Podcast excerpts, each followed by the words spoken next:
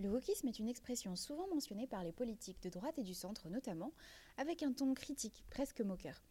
Mais en réalité, c'est quoi le wokisme? Zoom sur le mot.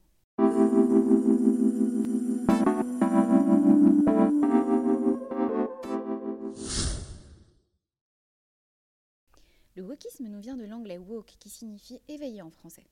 Littéralement, être woke, c'est être conscient de la société qui nous entoure et des enjeux sociétaux, économiques et environnementaux qui la composent. D'un point de vue étymologique, le wokisme vient de l'anglais. Bien que ce soit une expression qui puisse paraître récente, la naissance du terme date de 1860.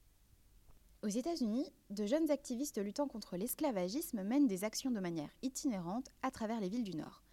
Ils se réunissent alors devant les domiciles de politiciens en pleine nuit, avec des torches en alertant leurs concitoyens sur la cause abolitionniste.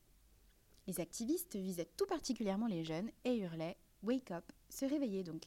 Ça y est, le wokisme est né.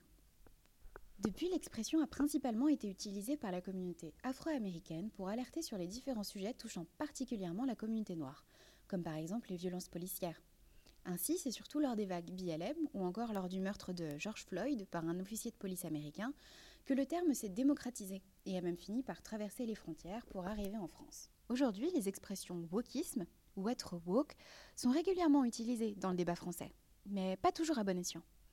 En réalité, quand on s'y intéresse d'un peu plus près, eh on s'aperçoit que ces mots sont utilisés afin de décrédibiliser les femmes et hommes politiques ainsi que les activistes et leurs idées. En fait, rares sont les personnes qui vont d'elles-mêmes se qualifier de woke.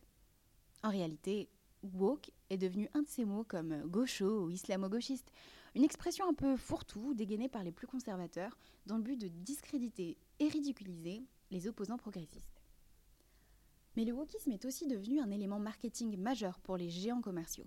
On peut par exemple citer l'équipementier Nike, qui dans une campagne publicitaire de 2018 fait le choix de s'allier au joueur de football américain Colin Kaepernick, qui a été le premier à poser un genou à terre sur le terrain en signe de protestation face aux violences policières. Vous l'aurez compris, un peu à la manière du greenwashing, les marques adoptent le wokisme comme outil marketing dans le but de faire passer un message socialement conscient. C'est ce qu'a relevé le magazine Time qui parle alors de woke capitalism, capitalisme éveillé ou conscient. Ainsi, l'expression initialement empreinte d'un réel combat pour la cause noire se voit dépossédée de son histoire et employée à tout va, souvent de manière erronée et totalement opposée à son héritage. Et voilà, vous êtes maintenant des experts du wokisme.